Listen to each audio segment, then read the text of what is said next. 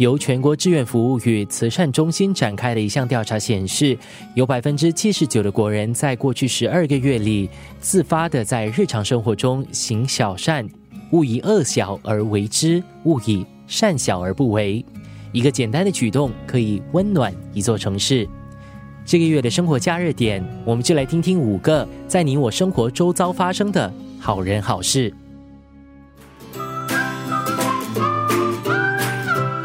生活加热点。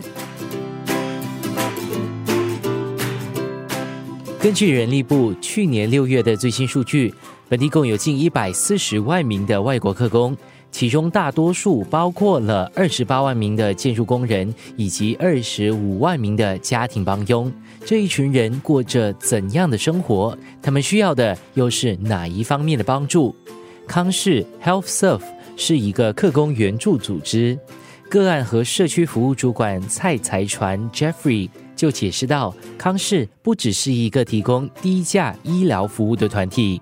Health 康氏，我们是在二零零六、二零零七开始。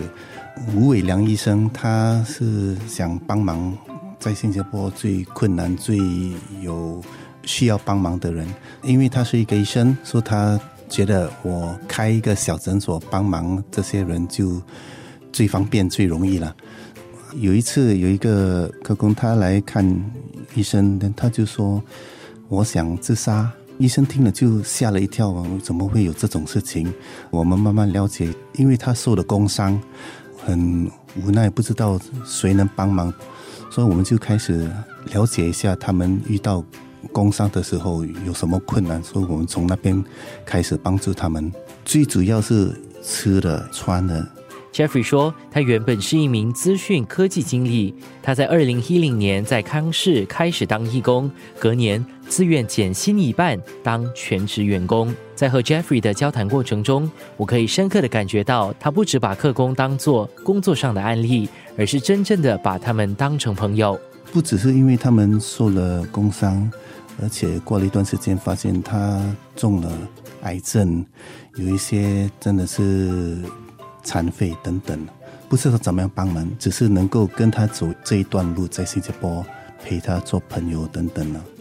那个受癌症的，我自己有帮忙他筹款，帮他在国内化疗。过了一年多，他就过世了。我呢，就是跟他的太太还是有沟通，在微信等等，看他的情况怎么样，慢慢慢慢比较好一点。现在。虽然他的先生已经不在了，哎，那些好像真的是残废的，真的是帮不了了。我自己有时去中国的时候，会去探访他们，鼓励他们一下，只是陪他们这样聊天等等啊。嗯，Jeffrey 说，他帮助的客工无数，但有这样的一个故事让他印象深刻。有一个客工，我们帮助的，他受伤，耳朵听不到了，而且他的赔偿。过了一段时间，他拿到一万五、一万六这样，他就想回报，他就说要捐差不多一两千块给我们呢。但是我们真的觉得我们不可以接受，这是你的钱，这是你应该得到的。我们帮助你，只是要让你过一个好的生活。说我们真的是很谦卑的觉得啊，好吧，对我们也是可以帮助以后未来的。